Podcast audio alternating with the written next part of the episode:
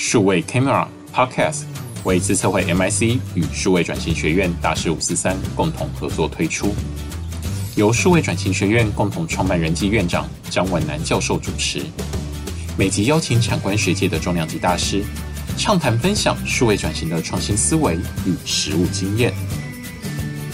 今天我们非常高兴，也非常荣幸呢，邀请到高尧凯医师呢来跟大家五四三。我们首先介绍高尧凯医师。嗨，各位观各位观众朋友，大家好，我是高耀凯医师，很开心跟这边大家跟大家见面。好，谢谢高医师啊。诶，高医师是非常忙碌了哈，我们在他的这个。诶，间隔的时间呢？哈，请他来上我们的大师五四三。我简单介绍一下高医师啊，哈，高医师呢是呃，诶，中国医药大学的中西医双主修医学士啊，而且是中西医双执照，就是中医西医啊都厉害。再来呢，他也是呃中国医药大学的中西医结合研究所硕士班毕业哈。那现在在阳明医学大学的脑科研究所博士班啊，现在在念博士了哈。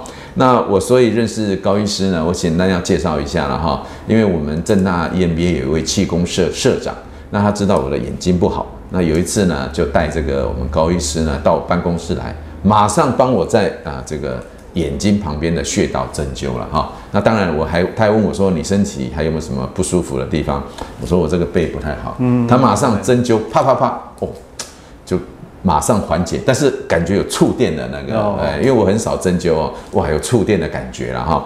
好，那我呃这样子的机缘认识了之后呢，那有几次呢，就到那个台北他驻诊的医那个诊所去，哇，不得了，排队排了一百多个了哈，因为他主要是在高雄行医啊哈。那之后呢，哎，想说那个台北呢学长那边有一个诊所嘛，他就在那边驻诊，没想到呢，哇，这个吃的好像。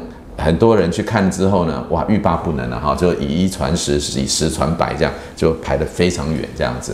那么之后呢，看起来大家都有这样的需求啊哈，就高医师呢就决定到台北来开设诊所，好像是从去年初嘛哈，哎对，啊，刚好满一年，呃，刚好满一年，哎，啊，到现在为止呢，已经开了三家诊所了哈。各位，你想想看，在疫情期间，然后呢可以。在这个领域呢，不断的啊开疆辟土，哇，真的很厉害。所以，我们今天呢，特别邀请他来跟大家啊这个分享一下。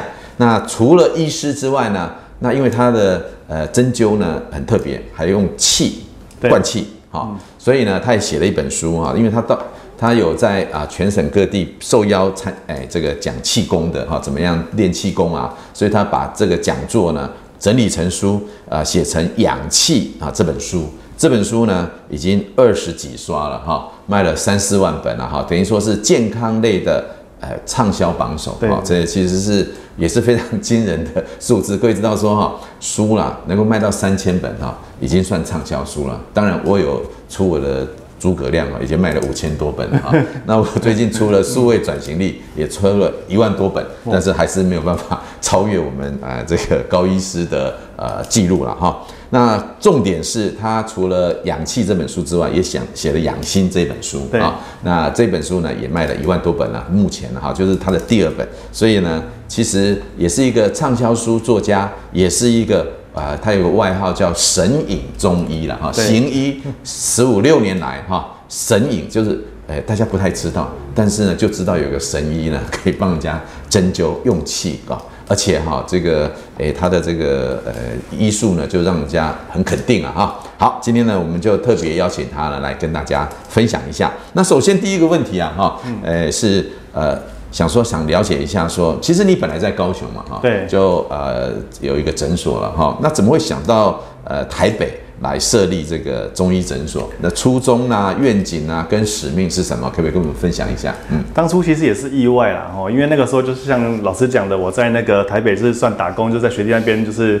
呃，上个班兼个差，嗯，那主要目的是为了在阳明念书。我们南北跑的交通费、住宿费很贵啊。那我们高雄那个时候是看健保的嘛，那健保大家都知道，健保现在大家起步都比较拮据，所以医生的收入不高。哦、那我要怎么打平这个开销呢？哦、嗯，要是先一开始就是现在学那边就是帮病人服务，就是赚个一些交通费这样子。嗯、然后，然后后来就是因为那个人次越来越多哈，因为你要服务一百多人次的诊所哈，那个你的护理人员的时候配置到很多，嗯，那这样。等于说为了我一个医师哈，他们负荷不来，你知道吗？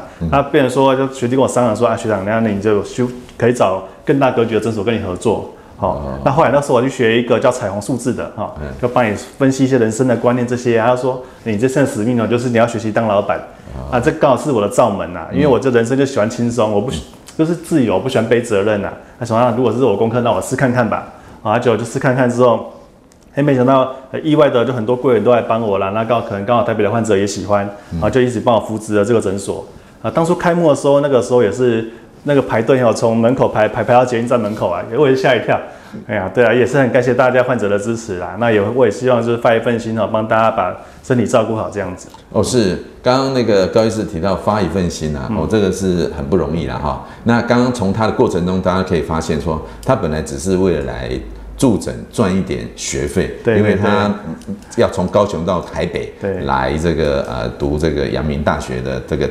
博士班嘛，哈，就是脑科学的博士班。嗯、那，呃，住宿费哈，对，呃，呃，餐费啊，车费，哎，都不便宜啊，哈。所以想说，没想到哇，一百多个啊，哈，对，然后把那个诊所真的是灌爆了哈。所以后来想说，哎，是不是自己来开？不过刚才有没有听到一个非常有趣的？刚刚他说他去算彩虹数字啊，对对，就是高医师哈，对很多的这种。奇门遁甲啦，哈，那这个是都非常有兴趣啦，对，涉猎非常广泛这样子哈。好，那个就是哎初衷了哈。那他刚好提到发一份心，希望能够把病人照顾好。那你可以觉得哈，就是从你的这几年啊，因为你这样行医也十几年了，刚好十年哦，十年了哈。那你觉得跟你开始行医跟现在的行医环境啊有什么不一样？嗯。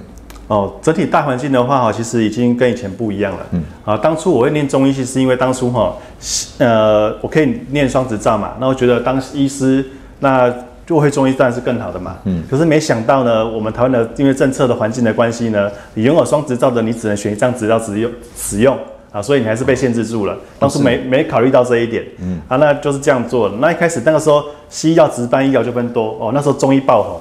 所以很多人就像就说中医大大大幅度的提高啊，那我们那个时候也是就做做的很开心，嗯，那没想到大家投入之后呢，现在啊中医系的那个学生呢名额广招嘛哈，那一些药也也越来越多，嗯，那西方医学开开始研究针灸之后呢，他们开始用所谓的干针啊，或用生理食盐水注射的方法，哎、欸，那我们针灸的优势也没了啊，所以这个时候我们必须重新找一个适合中医的环境，那像中药最人家诟病的可能是比如说。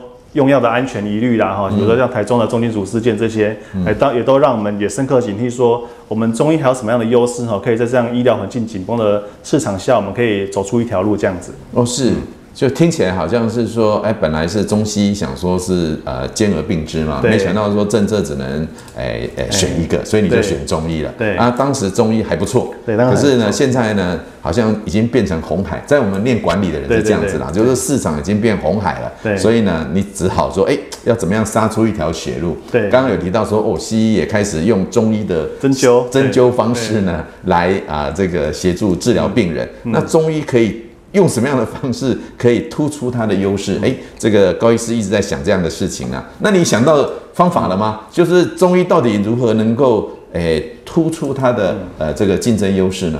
呃，因为我本身是学气功的啦，哈，嗯、那气功这个当初我一直鼓励我学弟妹说，你走气功中医这条路是有好处的，嗯，因为气功它是一个高门槛的东西，嗯，你你练一天功有一天的功力，十年功是十年功的功力，嗯，所以它这个不会被时间取代，嗯，但是相对你学针灸，哎，手法江湖一点诀，点破了啊，可能别人会了，你也会了，嗯，那中药的优势，一些老中医的处方，现在很多都禁药嘛，嗯，以前专门治肿瘤的一些药，都因为动物保育法的那个。关注我们不能用了，嗯，那比如说一些镇静安神那种泡制过的朱砂，其实中医的朱砂是无毒的，因为它是水飞过有泡制过，它是无毒的，嗯。可是因为现在没有专业市场来做支撑这一块的专业人才，哦，变说我们的用药环境它更加的紧绷，嗯、那特效药都没了，嗯、那变成说我们就变成说只能啊。民众开了中医就开四物汤啦，哈，或者是开一些那种保产的啦，这样变变成走这个趋向，我是觉得有点可惜。嗯嗯，我是觉得政府可以再多花一些人力，把我们中医的更加传统的地方啊，比如说黄金的冶炼哈，重金属的冶炼这个方法把它做好，把中医的特色做出来，这样子。哦，是是是，所以哦，听起来啊，这个这一行也是很特别哈，就怎么样能够要凸显出，但是那个气功加针灸的话，就让这个病人啊，那感受就更不一样。对对对，因为我。听说那个高医师下下针之前一定会先灌气，对，然后呢，哎，这个原理是什么？呃，其实气功目前最被普遍大家接受的是用远红外线的原理啦。哦，远红外线，等于说它让你身体产生一直的高热量，增增加你基础代谢的感觉。嗯，哎，那这个感觉在，只是说一个是用机器，嗯，那一个是用人为。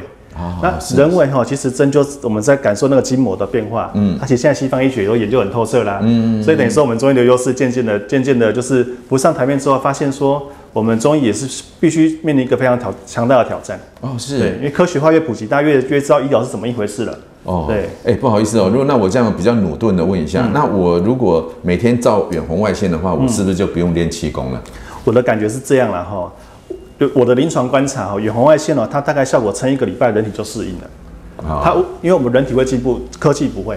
哦，是是是，比如说很多患者来跟我们灌气，就是我们会随着他的功力的增加或身体的增加，我们这样人为的灌气，它会越来越好。嗯，所以远红外线它的进步可能到了某个点，它都过不去了，你必须用人为的人工去刺激它。是是，所以还是多了一些医师可以就操作的空间，这个还是有的。OK，对，因为我们呃正大业面气功社社长有教我们那个明式气功，对对对，我还练了。我练了一两年之后，哇，那个感觉就有那个厚重的气出现啊！对对对，这个的确是这样，很很有很呃很很有趣，我觉得这个部分哈。好，那呃，其实哈，有关气这个部分哈，诶，跟那个诶针灸的事情哈，诶，我们其实是可以聊很多了哈。不过实在是时间的关系哈，没有办法深入聊，否则的话哈，我觉得这个领域可能对。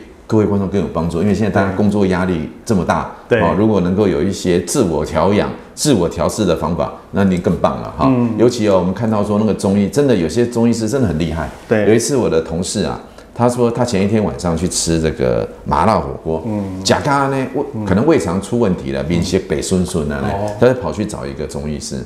那中医师呢，连看都没看，他说：“哎，你怎么脸色苍白哈？”那这样子，他说：“哦，我真的非常人非常不舒服。”然后医师马上说说那个中医师啊，嗯，哎，你是不是吃麻辣火锅？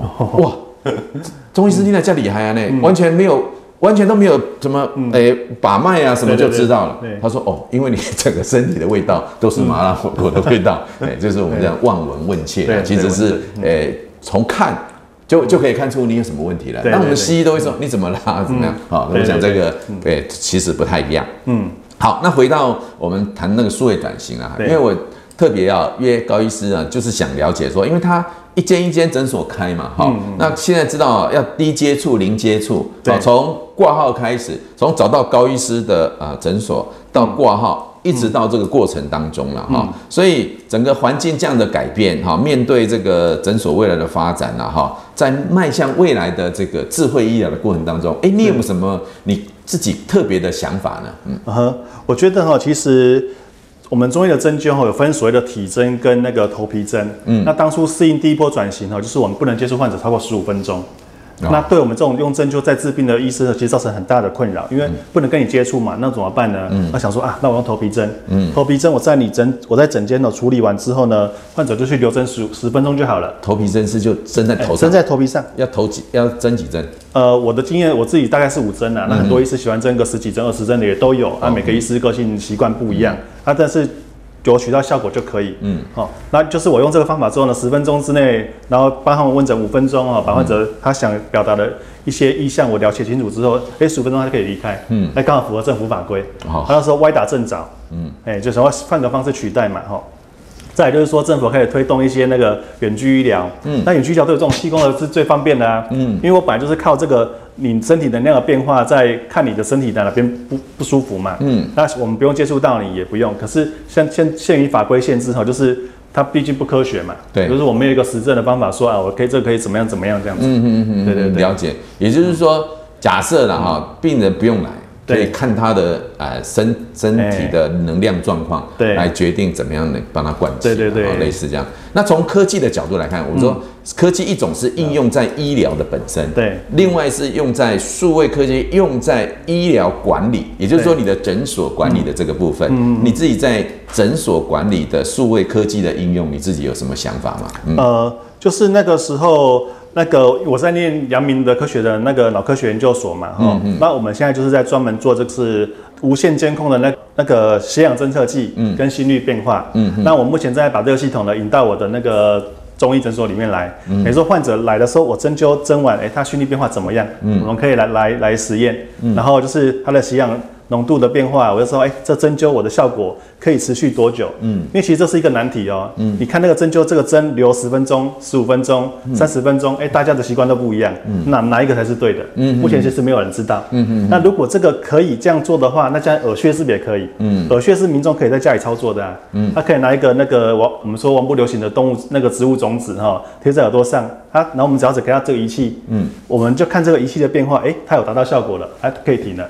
哦，对不对？是是是，哇，所以我们可以透，对我透过视讯问诊嘛，哈、嗯，我知道，哎，贴贴到这个位置。贴对了啊，压的有有痛啊，有刺激感，然后我们看你这个数据变化啊，副交感神经有没有提升？啊，你的身体放松了，嗯，啊，那就达到效果了。OK OK，对，哇，这是直接用在医疗上面哈，就是透过科技，然后让呃，应该是说症状能够改善了，对对对，啊，这个是一个部分。那如果用在你的，比如说从挂号啊，然后甚至说，哎，病人来了这边呢，啊，像现在大家都提到说用机器人代位，从呃，网络上面就有机器人了，然后问问题啊，然后呢，回答你的问题啊，啊，你你对这些方面的看法是怎么样？嗯，其实我觉得我们最需要改变的就是健保卡，哦，是，因为当初我们这些挂号制度啊，这些其实都东西都有出来了，嗯，可是为什么民众还是用人工挂号呢？因为光是插卡进去挂号，机器在跑速度太慢了，啊，它光是一个流程缴费就要三分钟，嗯嗯，那我们人工大概三十秒就结束了，嗯，所以这是当初就是最大的败笔。那如果这个健保卡跟未来的人脸辨识系统如果可以完成，然后进门啊就挂好号了。啊，那付费健保卡跟悠游卡结合在一起，就是逼一下就对，嗯，哦是，可是这样会不会有隐私的问题啊？刚讲人脸辨识，马上就知道说哦这是谁这样，没有，这是要挂号的人才有的啊，如果是要看诊的，还是因为他健保卡刷卡跟。帮他挂号是一样的一件事嘛？那从比如说你刚刚讲的啊，挂号哎，对，就人脸来哈，就就挂号了。然后呢，哎，人脸过来了，哎，就报到了。然后报到了就进去看完整了。呃，现在拿药什么的，就是这样子的数位化，你觉得是可行的？嗯，呃，对我，呃，因为其实哈，我们最尴尬就是说那个患患者的候诊是最容易产生客诉的地方。哦，是，嗯、比如说你一一在你的患者数很多，大家都希望说我用最短时间来看完诊嘛。对对对。最最困扰其实这个，因为你住病房就没有这个困扰了。嗯嗯。病房就是等医生来，那大家就是等。嗯。可是你在那个一般的诊间，我面临的是客数的问题。嗯嗯。我不要等太久啊，拿药包它包包太久。嗯。那甚至会有包错药的情况。哦，是，那这怎么处理呢？对，那我是因为目前国外有陆续一些细机器啦，就是用那个机器在包药嘛，哈，就是说剂量 key 一 key。嗯。可是中药比较麻烦，因为我们是药粉。哦，是是是，那有医师很聪明，就是台台北有个医师在做哈，他用齿轮设计转速，嗯，那这转速每分钟是不是降落哎几克的那个，然后用这样来包药，哦，那还有另外一个问题，要第二个问题要解决，我们中药有两三百种药，嗯，哦，他每种都设计一个齿轮，那对，这是一个非常大的工程，哦，也是需要挑战的地方，不然逻辑都有了啦，哦，但是就是规模经济啦，就是人愿不愿意啊？为了中医的包药哈，因为我知道西医是有啦，好像成大啦还是哪些医院都有，是因为还是人为还是可能有错误，因为他们的颗粒那个好解决，然后药粉的，然后又多款项，然后反而难解决。哦，是是是，哦，所以其实在呃这个数位应用上面，其实还有很多改善的地方。对，很多很多的。嗯嗯嗯。那你自己哈，对于你的诊所了哈，假设三家或未来。哎，五十家、一百家，假设啦，我随便这样子提好说，那你对于这个数位科技可以在这个三十家、五十家，到底可以做些什么事情？你自己有想过吗？嗯，其实哈，我觉得最后面的面临的都是会计跟税务系统。哦，是，对，因为当你三五十家的时候哈，你那个总营业额跟那个总总进货量那个那个统计，那个就是一个非常大的工程。那目前我也还没做到那边去，我没想过这个问题。嗯，但是我我在思考说，这个人力分配我要怎么分配？嗯，比如说。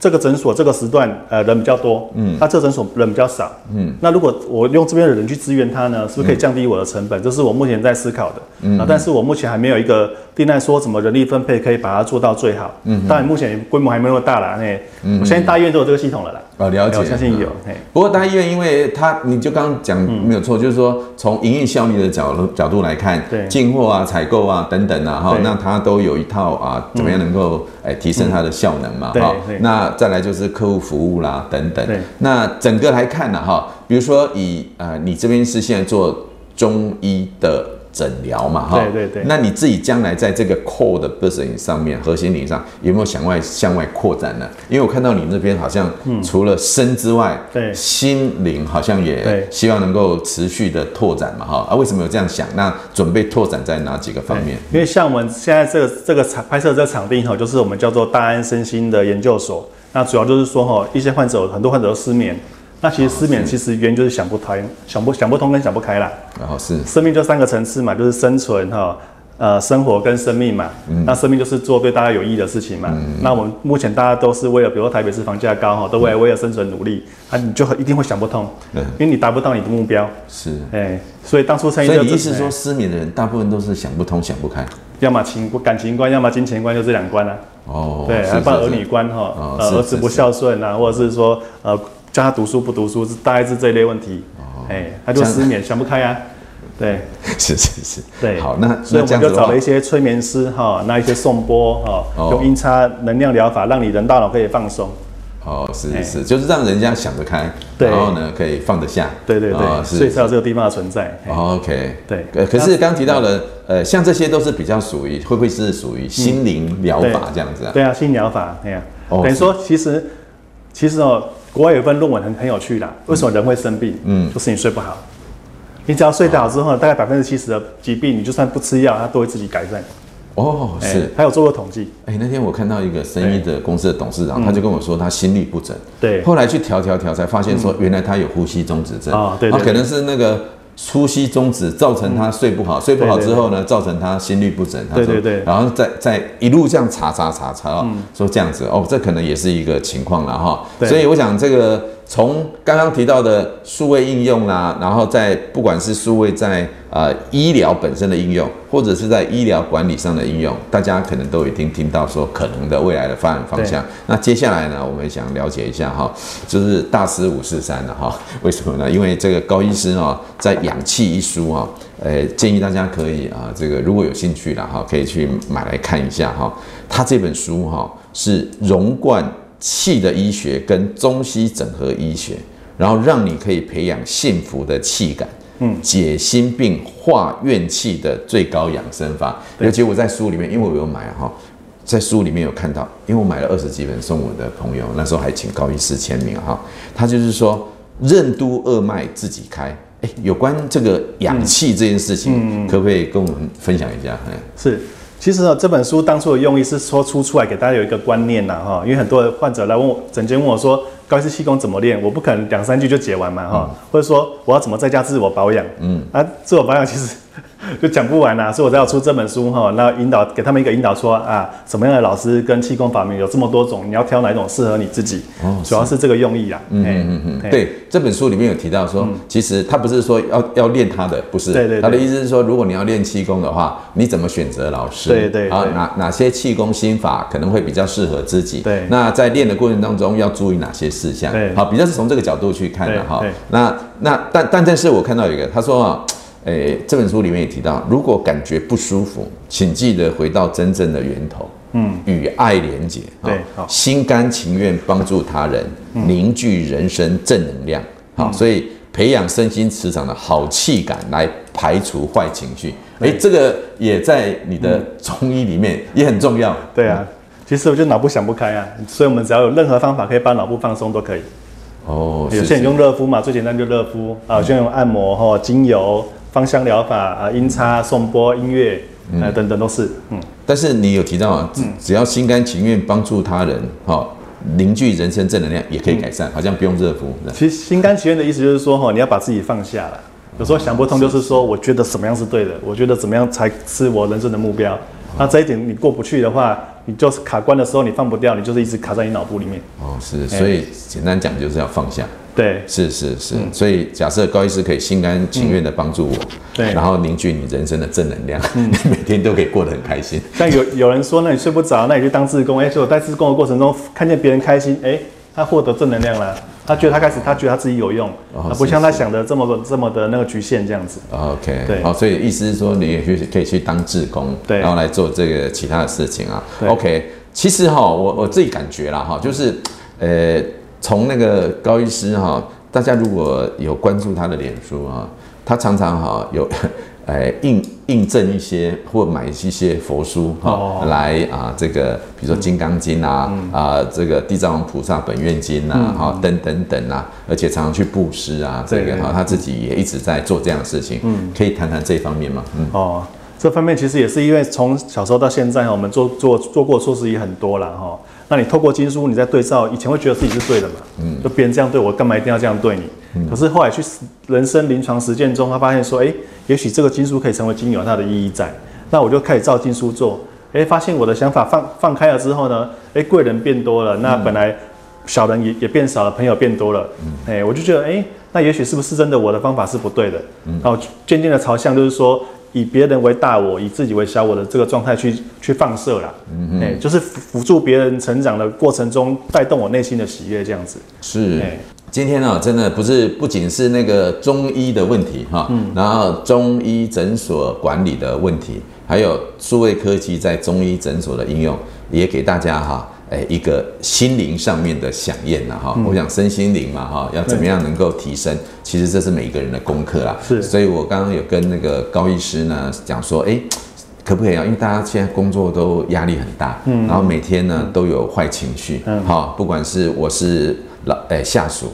每天 complain 老板啊，我如果是老板，每天 complain 下属，然后或者是说业绩又没达到了，怎么样？啊，其实压力真的都很紧绷。那怎么办呢？有人就去推拿啦，对，那有人就去啊热敷啊等等。所以呢，我刚刚有商请央请这个我们高医师啊，是不是呢介绍？一两种哈，也可以简易在家自我保养，然后也可以几短短的几分钟就可以做的，让自己可以在心灵上啊，或者是身体保养上面呢，都有一些精进的作用。哎，好，有一个比较方法的，比较简单了哈，因为本身也很懒了哈，就是说你去买那种就是涂香，不管沉香或檀香也好哈，就是那种香可以抹在手上的哈，你用热热水洗完手之后呢，抹一抹。把香抹一抹，然后手要温暖的哈，嗯，温暖的时候你就做这个动作就好。我们人会生病呢，通常都是心轮受伤了，嗯，我感觉不开心，感觉不幸福，心轮受伤，嗯，所以当你手有温暖，然后磁场是干净的时候呢，你可以做这个动作，嗯，双手就是这样子，像呃像抱球一样，想象这边有个能量球哈，在你的胸口前面，这样就可以了，嗯，那你就眼睛跟这个你的印堂呢盯着里面，然后感觉里面能量有流动。它、啊、这个过程呢，有些人是麻瓜，他感觉不到，没关系。嗯、你这样练习个一个月，然后每天练习大概五到十分钟，嗯、你久了就会有感觉。嗯，哎、欸，像老师，我记得之前好像也是麻瓜嘛，后来才、嗯、才开启的。是 是是，对，类似这样的感觉。对对，我太太本来也是麻瓜，她现在已经已经有一点感觉。对，啊，你这个东西很有趣，你只要练，一旦你掌握这个感觉之后，你就会乐此不疲。哦，哎，只要练一招其实就够了。我们大部分都是这个这个地方受伤了。会有什么感觉呢？呃，你刚才说，哎，这样一个月以后会有什么感觉呢？是怎样？把就脱汤还是没有？一开始你会觉得手掌温温热热的，哦，这是最好的现象。嗯，那之后它开始会产生流动感，流动感之后呢，你的心轮这边、心窝这边呢，会感觉有一个热热的暖流，这个出来，哇，你的人生就成功了。哦，是，因为所有的企业家都是这个轮特别大，他才有办法扛这么多的责任，那才有办法说啊，我要对别人好。你这个地方没能量，你没有办法对别人好，就是说啊，闪闪一边去，我想自己躲起来。哦，所以这个方式就是说，让自己的心轮。对、呃，可以更大，对，是这个意思吗？不是，我们人哈，只要好神，因为心藏神嘛，哈、嗯，我们的意识能量一直放射出去。我想要帮助别人，你会放射耗，呃，你会能量耗竭，嗯，哎，所以你必须找一个时间把自己收回来。哦，是，哎哎哎，哦，所以它是有点不断的灌注自己心轮的能量，这样子。对对对，把它维持住了。嗯，那开始转动的时候，你会发现说，你的脸的微笑是自然的微笑。你不是那种刻意假装啊，我遇到谁啊，要跟谁见面，我刻意假装那不一样，那是自然的微笑，那是最好的。那这个力量无坚不摧。